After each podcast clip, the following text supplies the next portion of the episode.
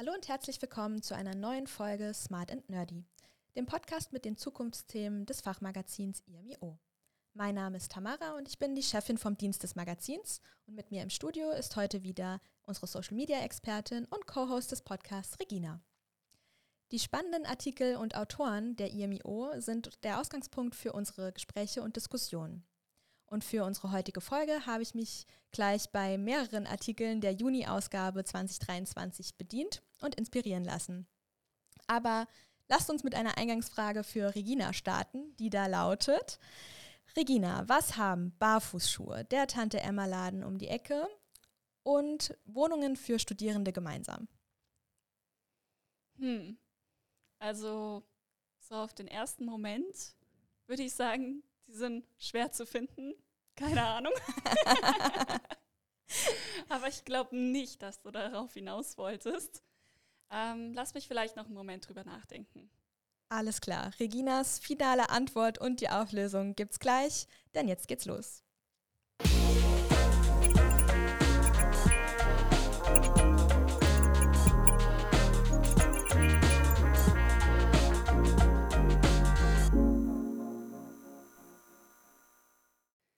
So, ich habe jetzt ein bisschen drüber nachgedacht, aber mir fällt jetzt immer noch nicht wirklich was dazu ein, außer dass es nicht jetzt ja sehr häufige Güter sind, sag ich mal. Also es sind schon Ja, okay. ziemliche Relikte, sagt man das so, oder Seltenheiten. Genau. Dann logge ich das als deine Antwort ein, aber ich würde noch nicht gleich auflösen. Lass uns das mal noch ein bisschen ähm, ja, vertagen. Wir lernen uns ja gerade auch noch so ein bisschen kennen. Wir arbeiten noch nicht sehr lange zusammen. Deshalb wollte ich dich mal fragen, bist du irgendwie sozial engagiert? Ähm, das liegt bei uns so ein bisschen in der Familie. Also ich bin Okay. damit aufgewachsen. Mhm. Ähm, wir machen solche Kleidersammlungen, auch äh, Schuhe, Handys, Brillen, Briefmarken, Okay. sowas, um eben den Erlös dann äh, weiterzuspenden. Und ähm, wir haben auch so eine Techniksprechstunde für Senioren. Da hat mich meine Mama gefragt, ob ich dabei bin. Die können dann vorbeikommen und Kaffee trinken und wir erklären denen die Smartphones und Tablets, die sie irgendwie zu Weihnachten geschenkt bekommen haben. Ach, das finde ich spannend. Okay. Genau. Ähm, wir haben, also früher hat der Verein in unserem Ort noch mehr gemacht, aber so wie es halt bei vielen Vereinen ist, äh, die Mitglieder werden älter, die Jüngeren ziehen weg oder haben eben nicht die Zeit, sich Ja, genau. so ehrenamtlich zu engagieren. Von daher sind die Aktionen ein bisschen weniger geworden. Mhm. Ja, ich bin tatsächlich auch im Sportverein aktiv, sowohl ja auf Vereinsebene, aber auch beim Tanzsport auf Verbandsebene. Das heißt, ja, das mache ich auch schon seit Kindheitstagen tatsächlich. Ich habe selbst mal als kleine Tänzerin angefangen und irgendwie wächst man dann in diese neuen Aufgaben hinein.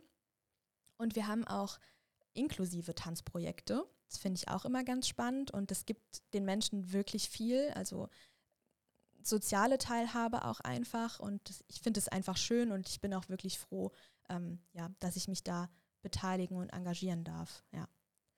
Also soziales Engagement ist bei Privatpersonen ja wirklich häufig auch ein Thema. Also ich kenne ganz viele Privatpersonen, die sich sozial engagieren und auch nachhaltig engagieren.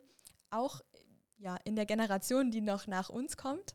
Da finde ich, ist es noch mal verbreiteter irgendwo. Das finde ich auch sehr schön. Aber auch für Unternehmen wird es ja, ja immer mehr zur, ja, spielt es eine immer größere Rolle, so würde ich es vielleicht mal sagen. Ähm, zumindest nehme ich das so wahr. Ist es bei dir genauso? Ja, so ein bisschen, wobei ich bei manchen Unternehmen auch denke, okay, die sagen das jetzt, um besser dazustehen. Also Greenwashing, Impactwashing, alles, genau, was man darunter... also dieses ja. Greenwashing, vor allem was eben jetzt Nachhaltigkeit oder CO2-Bilanz angeht, so von wegen, ich kaufe ein Zertifikat, das sagt, dass ein Baum, der gar nicht gefällt werden sollte, nicht gefällt wird und sage, wuhu, ich habe was für die Umwelt getan. Ja, absolut korrekt, hast du natürlich recht. Da muss man immer aufpassen. Also ich würde auch sagen, man darf es nicht sofort glauben, nur weil es sich jemand auf die Fahnen schreibt. Aber ich finde schon tatsächlich, dass sich da ähm, ja was tut, dass es auch zunehmend Unternehmen gibt, die das wirklich zu ihrem Geschäftszweck machen. Ja, sich das nicht nur eben in einer Marketingkampagne auf die Fahnen schreiben. Ähm, ja, also es gibt vielleicht auch noch was mehr als Social ähm, Corporate Responsibility. Genau, also das äh, diese CSR, mhm. das ist auch einer der Begriffe, die hatten wir in den Marketingvorlesungen, genau. dass wenn Unternehmen mehr Verantwortung übernehmen, als sie für ihren Unternehmenszweck eigentlich müssten, dass es dann meistens ähm, man, ich glaube von RTL zum Beispiel, die haben ja diesen Sternenregen, diese Aktion für Kinderhilfe in Deutschland. Ja. Sowas wäre das zum Beispiel. Also dass man sich neben also im Fall von RTL, der Fernsehproduktion, äh, auch eben für ja, bedürftige Kinder engagiert. Ja, genau. Also es ist alles das, was man eben freiwillig noch zusätzlich macht. Und es ist natürlich auch schön, weil man kann es ausweisen, man kann damit werben. Jetzt will man natürlich auch nicht jedem Unternehmen unterstellen, dass es nur aus solchen Zwecken geschieht. Aber ähm, ja, mittlerweile gibt es eben tatsächlich auch Startups und Unternehmen, die soziales Engagement zu ihrem Geschäftszweck machen. Also das genau ist eben ihre Arbeit und ja, daraus generieren sie auch ihren Gewinn. Ja.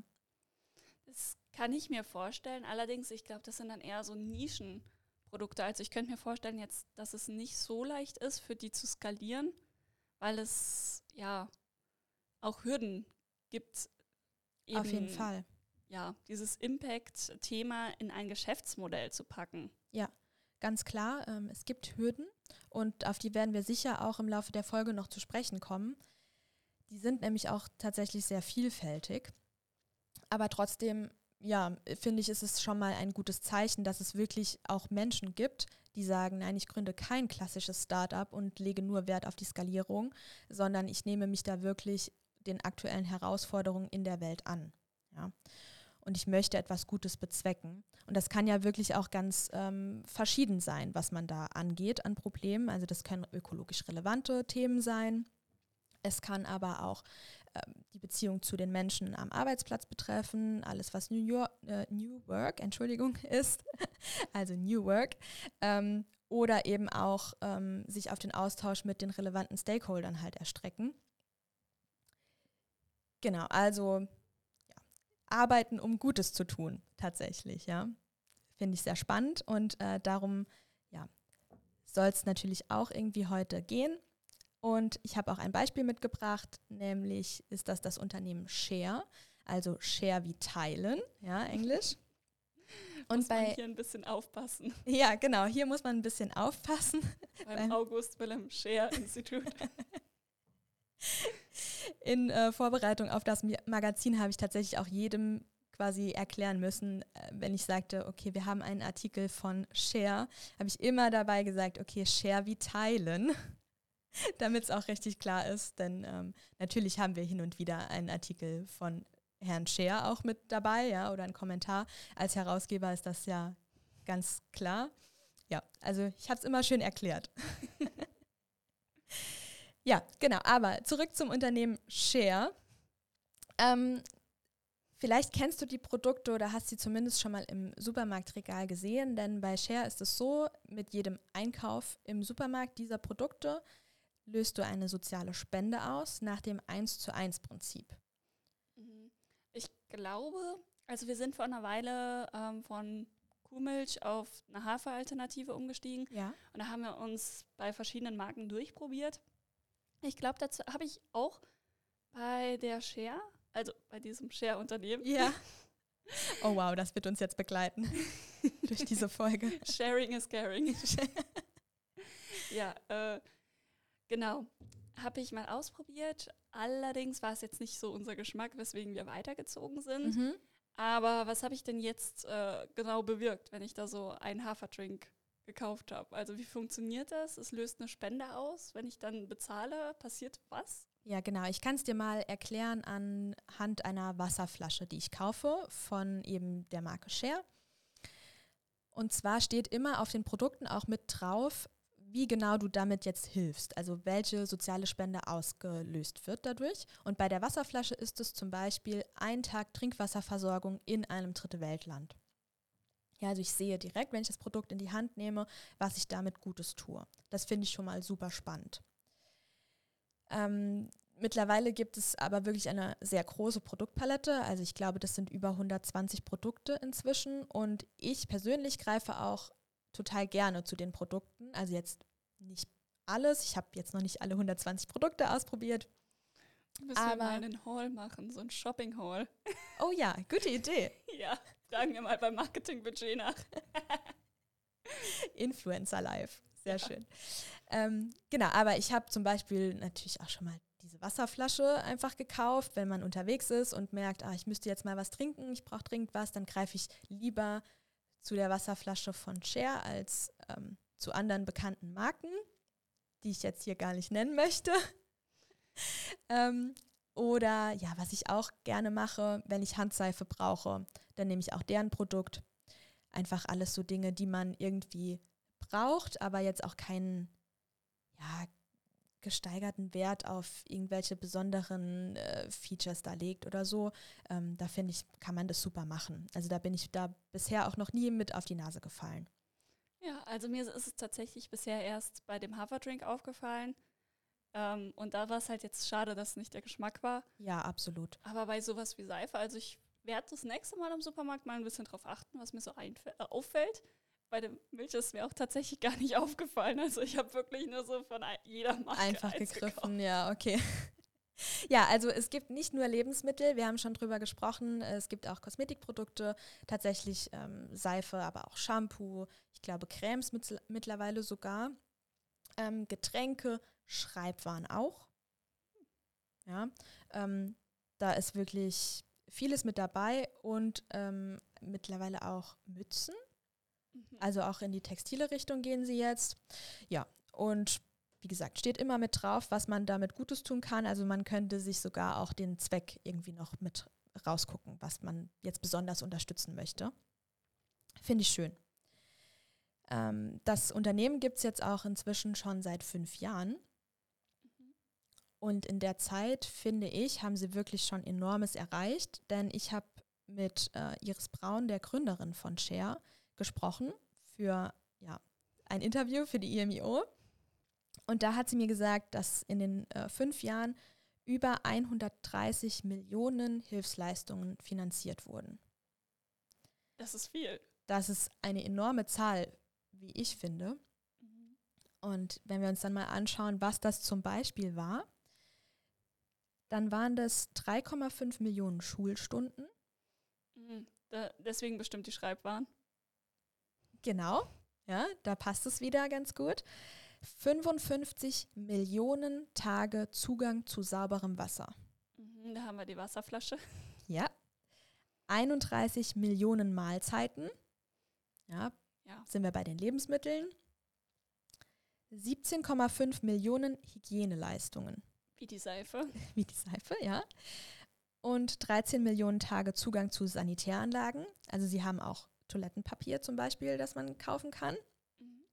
Und über 500.000 gepflanzte Setzlinge. Also auch in Sachen ähm, Umweltschutz, Nachhaltigkeit sind sie eben auch aktiv. Mhm. Also das ist ja, das sind ziemlich viele Segmente für so ein Start-up. Also das ist doch schwer zu bedienen, oder? Wie kriegen die das alles geregelt? Genau, also sie sind natürlich in den fünf Jahren auch enorm gewachsen, auch die Produktpalette, das kann man daran ganz gut ablesen. Und das Besondere bei Share ist eben, dass sie die sozialen ähm, Zwecke und Hilfeleistungen schon vorher definieren. Das heißt, diese Projekte sind schon vorher identifiziert und wenn die Produkte zum Supermarkt geliefert werden, schon dann wird diese Spende ausgelöst. Hm, das heißt, es ist nicht wie bei einem Spendenaufruf, dass man erst wartet, wie viele, keine Ahnung, Flaschen Wasser gekauft werden und dann äh, sagt man in diesem dritte Weltland, okay, ihr kriegt einen Monat irgendwie Wasserzugang. Genau. Sondern man hat schon vorher, okay, wir verkaufen so viele Flaschen insgesamt an Supermärkte. Das heißt, die Wasserversorgung ist so lange sichergestellt. Ganz genau. Und ich weiß eben auch als Kundin, Kunde, ganz genau, dass wenn ich das kaufe, auch schon bereits die Kosten, die das Unternehmen hat, um diese Hilfeleistung dorthin zu bringen, in das Land, wo es gebraucht wird oder ähnliches, dass das eben schon einkalkuliert ist. Ja? Stimmt, weil das ist ja das Nächste, wenn, also ich, ich erinnere mich ja, in Deutschland war das äh, bei der Flut im Ahrtal Ja. so ein Ding, dass äh, diese Spendengelder kaum ankamen. Auch sowieso, da kommen ja ein Haufen Transaktionskosten und Verwaltungsgebühren noch drauf. Und ähm, ja, das, da muss man dann auch immer aufpassen, wenn man selber einen Spendenaufruf macht oder so, dass man sagt, äh, nicht die komplette Summe wird äh, da ankommen, was ja eigentlich super schade ist. Es ist super schade, aber natürlich auch irgendwo klar. Ja, Ja, denn ähm, auch die Person oder das Unternehmen, das es eben koordiniert, muss ja auch irgendwie ja von irgendwas leben. Ja, Mhm. So einfach kann man es ja sagen und muss ja hat ja auch administrative Kosten. Aber so finde ich es eigentlich schön, dass man nicht sagt, okay, jetzt von, keine Ahnung, die Milch kostet 2 Euro und 1 Euro wird gespendet oder so, sondern nee, du weißt schon genau, du weißt zwar nicht genau, wie viel Geld geflossen ist, aber du kennst das Ergebnis. Genau. Ja. Wenn, du kennst das Ergebnis, das finde ich äh, ist eine super Beschreibung dafür, denn du weißt, diese Flasche Wasser spendet für einen Menschen in Land X einen Tag Trinkwasserversorgung. Beziehungsweise hat das schon ermöglicht. hat es bereits ermöglicht, ja. Genau, und das ist eben der Kern des Ganzen, denn es ist kein Nebenprojekt. Ja, es ist wirklich der Geschäftszweck und aus diesem Grund wurde dieses Unternehmen gegründet. Und ich finde, das ist eben dann nochmal der Unterschied zu bereits bestehenden Unternehmen, die sich bestimmt auch tolle Projekte überlegen, die sie unterstützen möchten. Und das, ich möchte gar nicht sagen, dass das falsch ist, aber es ist eben ein Unterschied, ja. Ähm, Corporate Social Responsibility Bestrebungen oder eben ich gründe ein Unternehmen, das wirklich sich den aktuellen Herausforderungen in der Welt annimmt. Ja. Aber jetzt muss ich noch mal ein bisschen nachhaken. Wir sind Ja. irgendwie abgedriftet, oder? Hast du nicht irgendwas von Barfußschuhen erzählt? Ja, du hast recht, ich habe dich ein bisschen hingehalten. Ähm, wollen wir nochmal zur Eingangsfrage zurückkommen? Soll ich die auflösen oder möchtest du sie vielleicht auflösen? Vielleicht hast du eine Idee bekommen. Ja, also vom Thema her sind wir definitiv bei Social Impact. Ja. Jetzt müsste ich mir nur noch überlegen, wie diese drei ja, Themen, äh, Barfußschuhe, Tante Emma Laden und Wohnungen für Studierende. Also bei Wohnungen für Studierende könnte ich mir noch am ehesten vorstellen, dass da was Soziales dahinter steckt. Mhm. Bei den anderen könnte ich mir nur vorstellen, dass es schwierig ist zu skalieren. Auch bei den Barfußschuhen? Bist du keine Freundin von Barfußschuhen? Nee, also ich, ich weiß nicht. Ich habe mir Barfußlaufen sogar in der Wohnung irgendwie abgewöhnt. Ich fühle das, finde das komisch. Ja, ich habe es mir auch abgewöhnt. Ich habe immer so kalte Füße. Deshalb ist das überhaupt nichts für mich. Fehlt ja die Fußbodenheizung. Nein, ich habe tatsächlich eine. Aber ja, natürlich im Sommer auch nicht an, ja. Also, Achso, ja. Genau. Nee, also lass uns mal bei den Barfußschuhen anfangen. Also, Barfußschuhe habe ich mir ausgesucht, weil ähm, ich auf das Unternehmen Wildling Shoes kommen wollte. Wildling Shoes produziert nachhaltig Barfußschuhe, also auch Minimalschuhe genannt, ja, denn ähm, dünne Sohle und ich habe eine Art von Barfußgefühl. Genau, vielleicht als äh, äh, Hintergrund äh, mit den Barfußschuhen. Die, also es soll ja eigentlich orthopädisch, wenn man jetzt nicht gerade äh, gewisse Probleme hat mit den Füßen, Genau. eigentlich gesund sein, barfuß zu laufen. Und wir machen das alle falsch, also du und ich. Ja, richtig, wir machen das falsch. Ja, Frauen haben einfach zu gerne Schuhe an. Vielleicht Oh ist ja. das so ein Klischee. Wir bedienen es auf jeden Fall. Ja, aber bei Wildling Shoes, ähm, die produzieren tatsächlich nicht nur nachhaltig, sondern, und Achtung Wortwitz, sie gehen auch unternehmerisch ganz neue Wege. Oh, wagen Sie neue Schritte. Sie wagen neue Schritte. Das könnte jetzt so ein kleiner Test sein. Was fällt uns noch ein in die Richtung? Also, sie arbeiten auf jeden Fall ohne vordefinierte Wachstumsziele, ohne InvestorInnen und das gesamte Team arbeitet auch remote. Also, die haben gar keine Unternehmenszentrale oder ähnliches. Mhm. Wobei, wenn die Schuhe produzieren, stelle ich mir das ein bisschen schwieriger vor. Ja, natürlich gibt es eine Produktionsstätte, ja, aber da achten sie eben auch drauf, dass das alles nachhaltig ist und dass die Personen, die da arbeiten, auch fair bezahlt werden. Ja, also das ist ihnen wirklich sehr wichtig. Ich habe mit Anna Jona, der Gründerin, gesprochen. Die hat es zusammen mit ihrem Mann gegründet und die Gründungsgeschichte hat mich auch total verzaubert, wenn ich ehrlich bin. Aha. Ja, aber ich weiß nicht, ob wir das jetzt verraten sollten. Vielleicht ähm, ja, nehmen wir das zum Anlass, auf die IMIO vom Juni 2023 zu verweisen. Wer gerne wissen will, äh, wie die Gründungsgeschichte zu Wildling Shoes lautet, der kann ja gerne mal einen Blick ins Heft werfen. Bestimmt interessant, wie man heute noch auf die Idee kommt, äh, Barfußschuhe zu produzieren. Ich, ich wäre nicht auf die Idee gekommen. Ja, ähm, einen kleinen Teaser kann ich geben. Sie hatten tatsächlich keine Ahnung davon, wie man Schuhe produziert. Oh, dann ist das sehr gewagt. Ja, auf jeden Fall. Das ist spannend, das schaue ich mir nochmal an. ähm, ja, wie bei, wie bei Share ist es bei Whittling Shoes eben auch so, dass sie komplett darauf ausgerichtet sind, positiven Impact zu erzeugen. Also von der Produktion bis zur Retoure. Ja, ähm, funktioniert dort alles eben nachhaltig und sozial gerecht. Wobei sie selbst natürlich auch sagen, dass sie immer noch besser werden können. Ja, sie machen schon vieles sehr viel besser als andere, aber äh, da ist auf jeden Fall kein Ende. Ja. Man kann es einfach nicht perfekt machen und es wird immer noch mal neue Möglichkeiten geben, was zu verbessern. Wird ja auch immer neue Technologien geben oder Materialien. Ganz genau, ja. Auch da in der Produktion wird es Anpassungen geben, ähm, auch bei den Retouren. Also wenn bei Ihnen was zurückkommt, zum Beispiel, Sie versuchen schon vorher beim Kauf ähm, so gut zu beraten, dass eben möglichst wenig zurückkommt. Das ist schon mal super, aber auch ein Ansatz, den mittlerweile auch einige ähm, Unternehmen verfolgen. Genau, also ich kenne das ja auch. Äh, wir haben ja hier auch so ein Digitalisierungsprojekt, äh, wie Digitalisierung helfen kann, solche Bedarfe auszurechnen und wie man mit ja, Retouren einfach optimal umgeht, ohne dass, ja, ich meine, das ist ja auch eins der großen Kostenfaktoren in so einem Unternehmen, die Retoure. Ja, genau, großer Kostenfaktor. Und natürlich kennen wir alle auch Unternehmen, die die Retoure dann vielleicht nicht nochmal in den Verkauf geben, weil es einfach günstiger ist, sie einfach zu entsorgen. Ja, mhm. häufig müssen, gerade wenn wir an Schuhe denken, ja, wir sind ja hier jetzt bei Schuhen gerade, wenn die zurückkommen, sind vielleicht irgendwie getragen, die müssen auf jeden Fall nochmal aufbereitet werden, dann ist es häufig einfach günstiger, sie zu entsorgen, statt das aufzubereiten und nochmal in den Verkauf zu geben. Mhm. Aber auch das passiert bei Whittling Shoes nicht. Also entweder sie werden aufbereitet und nochmal verkauft oder ähm, die ja, Mitarbeitenden selbst dürfen sich die Schuhe eben mitnehmen und nutzen. Das ist schön. Also das hätte ich mir auch gedacht. Äh, die, die schönere soziale Variante wäre ja zumindest zu spenden. Wenn ja. wir ähm, von unserem Verein da Schuhsammlungen machen, die sind ja auch getragen. Genau. Trotzdem kommen die halt noch irgendwo an oder können zumindest einen Erlös generieren. Ja. Und ja, so sieht man eben auch, oder daran sieht man auch, dass bei Whittling Shoes auch die Mitarbeitenden eben ganz stark im Fokus sind und sie auch versuchen, den Personen, die für sie arbeiten, auch was zurückzugeben.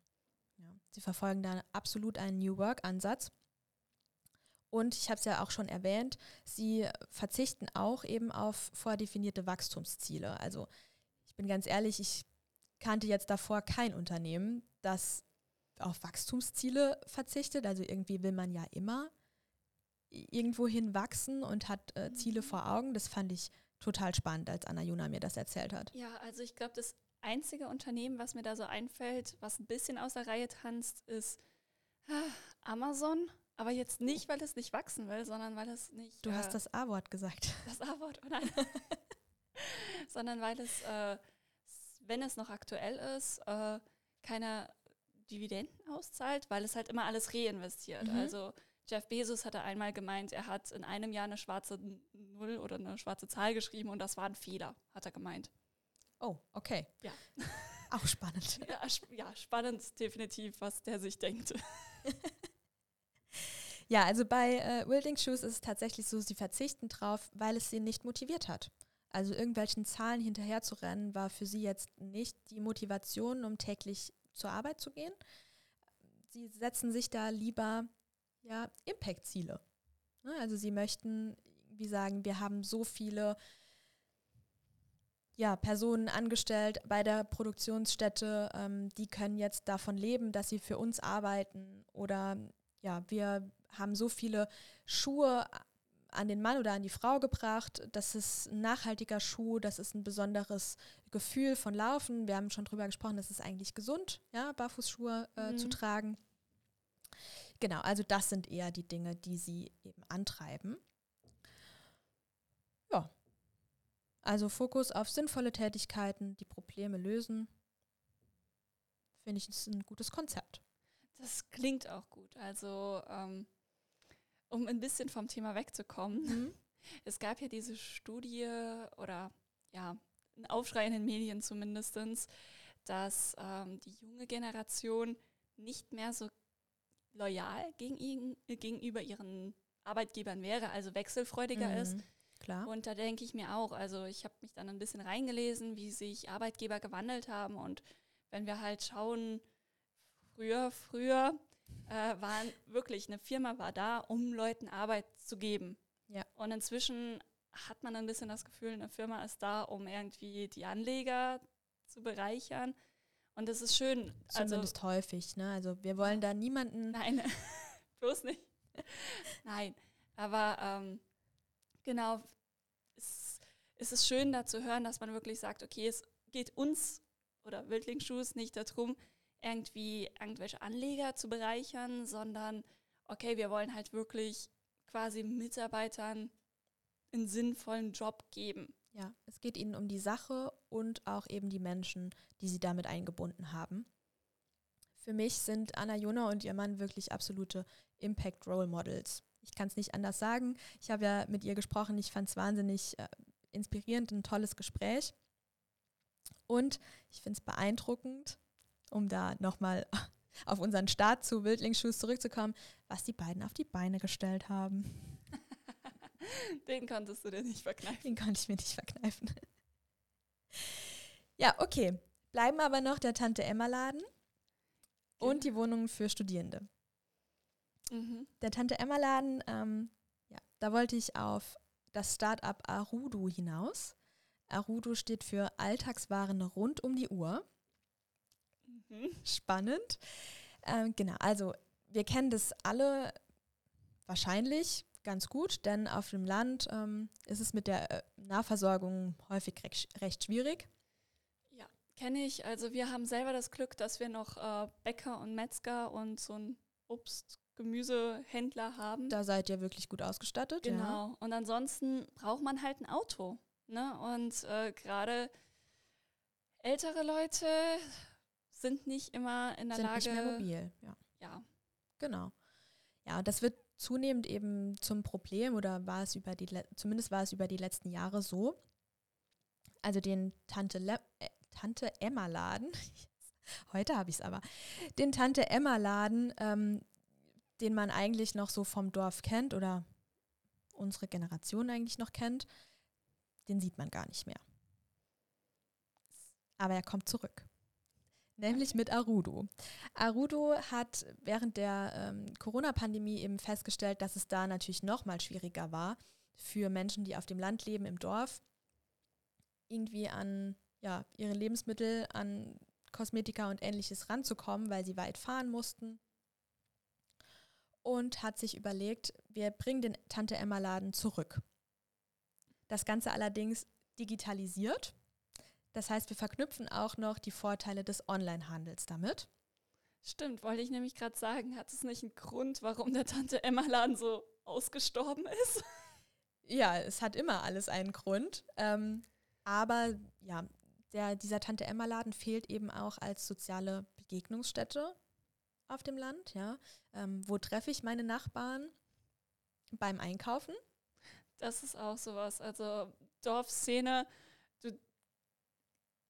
also jeder kennt sich und wenn irgendwer mal drei Tage nicht gesehen wurde, so, oh, geht's dem gut? Ja, genau. Gerade wenn es ältere Leute sind, lebt der noch? Ja. so, ja, ja, alles gut. Ja, also mit Arudo haben die Leute jetzt wieder die Chance, ihre Nachbarinnen und Nachbarn eben dort zu treffen. Es gibt aber auch eben äh, Selbstscannerkassen zum Beispiel. Ja, also es, ist tatsächlich niemand dort angestellt, der an der Kasse sitzt. Das ist natürlich auch irgendwo, ja, vielleicht ein Kritikpunkt. Ich sehe es dir schon an. Das da muss man auf jeden Fall Vertrauen ins Dorf haben, aber andererseits, man kennt es ja auch, diese Nachbarschaftswache, diese Omi, die am Fenster sitzt und die passt schon auf, dass du dein Zeug bezahlst. Ja, da würde ich mir tatsächlich weniger Sorgen machen. Gerade äh, an diesen Orten, absolut. Ähm, nee, also es gibt Selbstscannerkassen, einfach damit man das Ganze ein bisschen ähm, autarker auch machen kann von und nicht so ähm, ja, abhängig von Personen, aber natürlich gibt es trotzdem jemanden, der das Ganze betreibt und der die Regale einräumt und ja, also es gibt schon Angestellte dort. Mhm. Ähm, aber so bin ich natürlich auch noch mal unabhängiger, was die Öffnungszeiten angeht, ja. Das denke ich mir nämlich auch. Also wenn man jetzt ne, noch keine Rentnerin ist, äh, man hat ja einen Job, man hat eventuell, macht man Überstunden oder Schichtarbeit und dann fällt es manchmal schwierig, gerade im Saarland, unsere Geschäfte schließen ja um acht, äh, da pünktlich reinzukommen und noch irgendwie was einzukaufen, wenn man den ganzen Tag auf Arbeit war. Ja. Und dann ist das natürlich schon attraktiv, wenn man andere Öffnungszeiten hätte. Also ich bin Ganz jetzt genau. niemand, der Lebensmittel im Internet bestellen würde. Das finde ich immer noch ein bisschen suspekt. Aber einfach so autark einkaufen zu können, ein bisschen unabhängiger von den Uhrzeiten, auch, also ich bin ein Riesenfan von diesen Scannern, dass ich durch den Laden gehe, schon alles in einen Kühlkorb lade oder so, wie ich es sortiert, mhm. äh, sortiert haben möchte und es nicht nochmal hektisch an der Kasse auspacken muss. ja, du einpacken. packst es aus, pack, zahlst, packst es danach nochmal ein. Und es ist immer so ein Rennen mit der Verkäuferin, dem Verkäufer, so ja. wer, wer schneller, ob, ne, ob die schneller scannen oder ob du schneller wieder einpackst. Ja, genau. Und der nächste drängelt schon von hinten. Ja, und, äh, oder ja. die Omi vor dir, die da so, ja, Moment, ich hab's passend. Ja. Richtig. Genau, also das ist sowas, worauf ich verzichten könnte. Ich weiß aber auch von meiner Familie, dass da nicht jeder so ein Fan von ist. Oder also wir hatten das schon mal ähm, besprochen, weil das Konzept ist ja auch nicht neu. Da gibt es auch andere. Ich sage jetzt nicht wieder das A-Wort. Gut. Die, die äh, dieses Konzept schon mal evaluiert haben, angeguckt haben. Und ähm, ja, sie meinte jetzt, dass sie nicht in einem Laden äh, einkaufen wollen würde, mhm. wo äh, eben keine Verkäufer mehr da sind, weil ihr das Soziale fehlt. Wobei ich mir auch denke, ich weiß, dass sie auch mit diesen Scannern einkauft.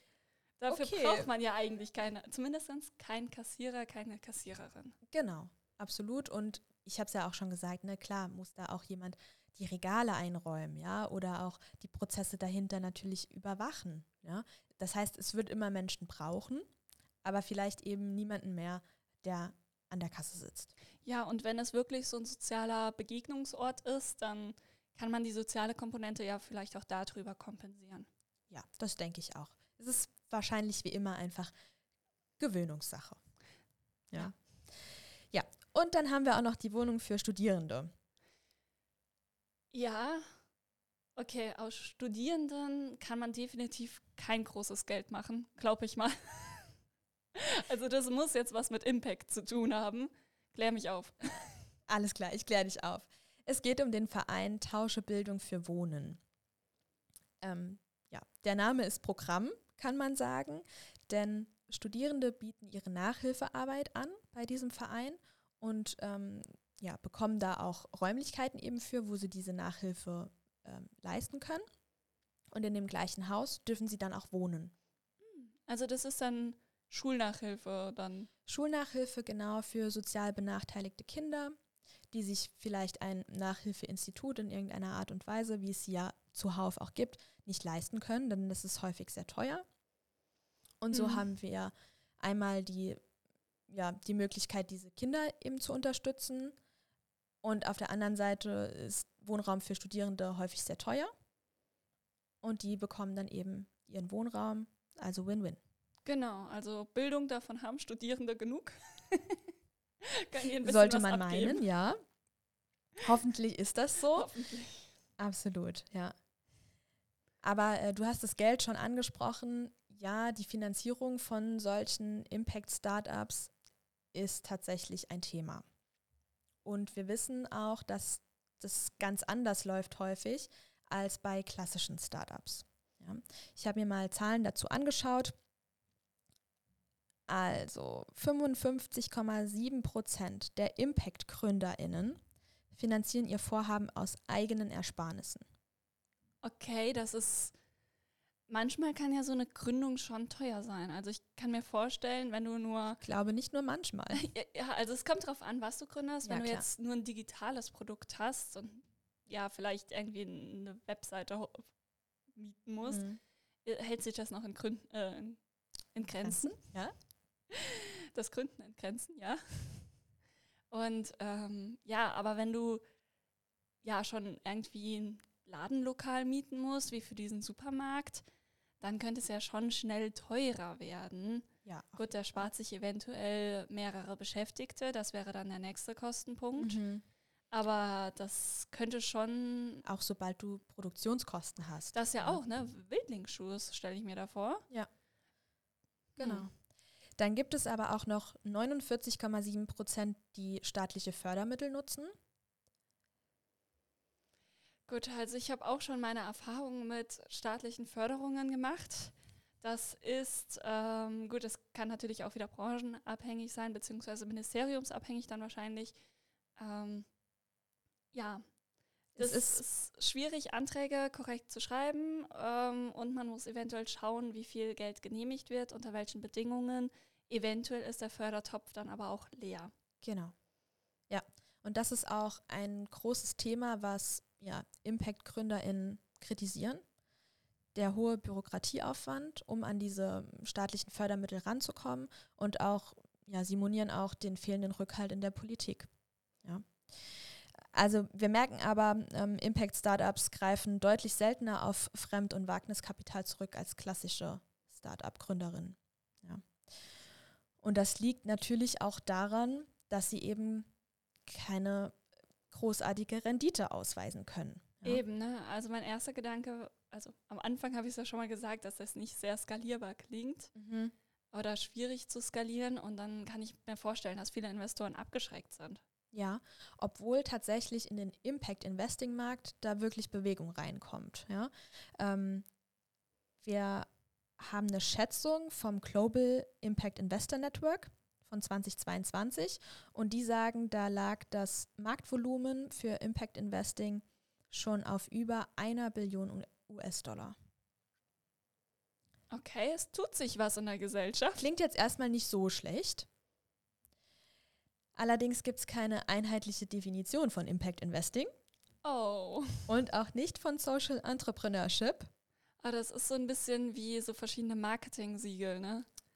Genau, also wir kennen es von den Lebensmitteln, es gibt Fairtrade, es gibt Blauer Engel, Ich glaub, Demeter. Viel bei Bio wird ja auch ähm, Genau. sich rumgewunden, wenn man dann sein eigenes Bio-Siegel macht, äh, dessen ja, Anforderungen man leicht einhält. Genau, oder leicht variiert zu anderen Siegeln wiederum. Ja, da muss man ja genau aufpassen, dass man auch wirklich das Produkt kauft, was man eigentlich haben wollte, ja, oder dass es die Kriterien erfüllt, die man gerne erfüllt haben möchte.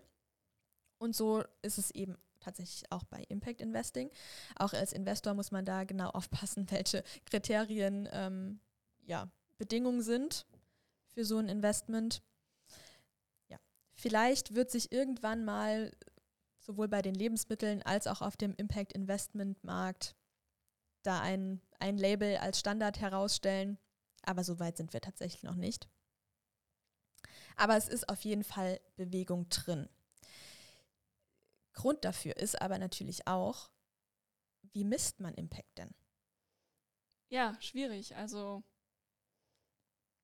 könnte man natürlich auch äh, behaupten, äh, inwiefern, wenn man einfach äh, schon Nachhilfe gibt, ohne dafür Geld zu nehmen, ist das jetzt der gleiche oder gleichwertige Impact, wie wenn man ja Brunnen baut irgendwo in einem dritte Weltland. Äh, das ist schwierig zu vergleichen. Genau, also die Vielfalt ist einfach auch sehr groß. Ja, Impact ist nicht gleich Impact. Eben, wenn man ähm, den Nachhaltigkeitsaspekt, glaube ich, aufgreift, gibt es ja diese verschiedenen Säulen des Sozialen, des, der Umwelt und Perfekt. Vorführeffekt. Wer das wissen möchte, der schaltet auch in der nächsten Folge ein. ja. Ja, ich. Definitiv interessantes Thema. Vielleicht. Äh, ja, ich glaube, sozial, nachhaltig und ähm, governmental. Ja, stimmt. Das? Ich glaube, es war governmental, ne? Mhm. Ja, das ergibt Sinn. Haben wir es doch noch aufgelöst? Ja. ja, also absolut. Ne? Rendite ist eine absolute und vergleichbare Zahl, während es bei Impact irgendwie nicht gegeben ist. Und natürlich ist die Renditeerwartung für den Investor, für die Investorin auch nicht so hoch, wie wenn ich jetzt in ein klassisches Startup investiere. Also das muss man schon wollen, aber trotzdem passiert da ganz viel und auch Business Angels erkennen die Notwendigkeit und den Markt, der sich daraus ergibt. Mhm. Ja. Genau, und es gibt natürlich auch äh, verschiedene Bestrebungen, Impact messbar zu machen und transparent zu machen. Es gibt also ganz viele Zertifikate inzwischen, äh, die versuchen das eben auszuweisen. Ja. Ähm, viele verschiedene, ich habe es schon gesagt, also es gibt halt auch da nicht nur eins, auf das ich mich verlassen kann, sondern mehrere Bestrebungen. Ja, muss man mal sehen, wo das Ganze hinführt tatsächlich. Wir sind allerdings am Ende dieser Podcast-Folge angekommen, würde ich sagen. Wir könnten wahrscheinlich noch Stunden weiter über äh, soziale Unternehmungen sprechen. Mhm, oder über Nachhaltigkeit und die drei Säulen. und die drei Säulen, genau. Ja. Ähm, ja, aber ich glaube, was jetzt deutlich geworden ist oder hoffentlich deutlich geworden ist, es geht ein Ruck durch die Wirtschaft, da verändert sich was. Und ich für meinen Teil hoffe wirklich ganz doll, dass es irgendwann auch nicht mehr akzeptiert werden wird, dass Unternehmen gegründet werden, die eben nicht ein Impact-Ziel verfolgen.